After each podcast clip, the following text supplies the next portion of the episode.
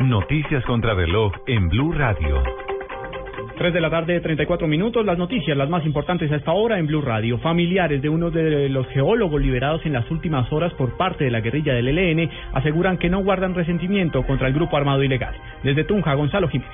En Sogamoso, la familia del geólogo Germán Ayala preparan una fiesta para recibir al paisano, amigo, hermano e hijo. Julia Andrea Ayala, hermana del ingeniero liberado.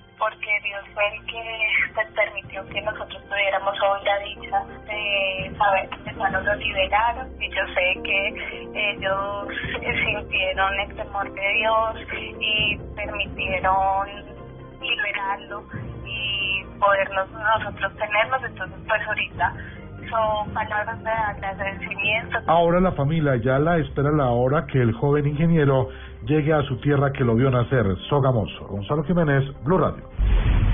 El gobierno está abierto a cambios en el Tribunal de Aforados propuesto dentro de la reforma de equilibrio de poderes. Silvia Patiño.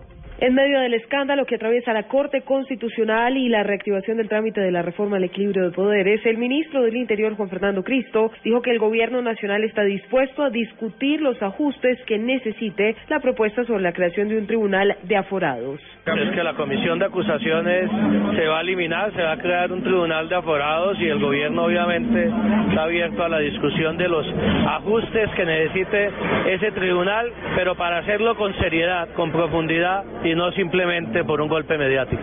El gobierno ha insistido en la necesidad de crear una nueva corporación que indague a magistrados y otros aforados, pese a que el ministro del Interior, Juan Fernando Cristo, ha negado que la propuesta del gobierno se constituya en una segunda versión de la Comisión de Acusación de la Cámara de Representantes.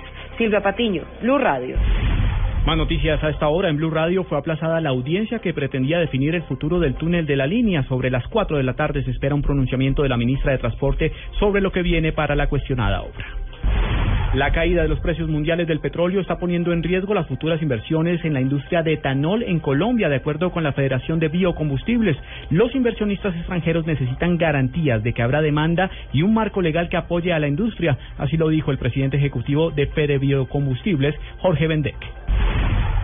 Y lo más importante en el mundo, el grupo terrorista Estado Islámico publicó un video propagandístico en el que un menor supuestamente asesina a un hombre acusado de espiar para la Mossad, los servicios secretos israelíes en Siria. En la grabación difundida en Internet puede verse junto a un yihadista adulto al menor de edad que presuntamente dispara contra la víctima.